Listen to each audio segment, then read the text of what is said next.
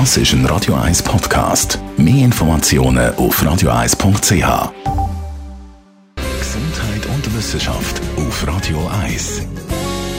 Abwarten und Tee trinken. Das ist gar nicht so eine schlechte Strategie. Immerhin tut man nämlich seinem Körper etwas Gutes, wenn man mal am Warten ist, mit dem Tee trinken. Tee ist nämlich sehr gesund, das haben schon verschiedene wissenschaftliche Studien gezeigt. Tee soll schlank machen und auch den Stoffwechsel ankurbeln und er soll eben auch gut sein für unser Hirn. Wissenschaftler haben jetzt einen Zusammenhang entdeckt zwischen Teekonsum und Hirnstruktur. Dafür haben sie eine Studie gemacht mit Personen um die 70. Die einen sind eben Teetrinker, die anderen nicht. Und tatsächlich, bei den Teetrinkern hat das Hirn eine andere Struktur gehabt als bei denen, die eben nicht Tee getrunken haben.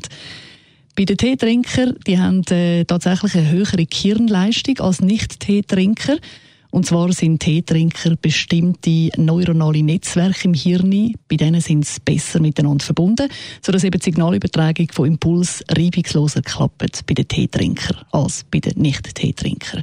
Das muss man sich ein bisschen so vorstellen, sagen die Wissenschaftler, wie ein Strassennetz. Hirnregionen sind quasi die verschiedenen Ortschaften und die neuronalen Verbindungen zwischen diesen Hirnregionen sind eben wie ein Strassennetz. Und wenn das Strassennetz gut organisiert ist, dann wird es einfacher, zum Fahrzeug und Personen zwischen den einzelnen Orten hin und her zu transportieren. Und wenn es eben nicht gut organisiert ist, dann wird es eben schwieriger. Und genau gleich ist es im Hirn. Wenn die neuronalen Verbindungen lückenhaft sind, dann funktioniert auch das Hirn nicht optimal. Und da kommt eben dann der T ins Spiel. Der schützt vor kognitiven Einschränkungen, besonders gerade auch, wenn man ein bisschen älter wird. Weil Wissenschaftler haben nämlich zusätzlich herausgefunden, dass tatsächlich, dass man das Alzheimer-Risiko senken kann, wenn man regelmäßig Tee trinkt.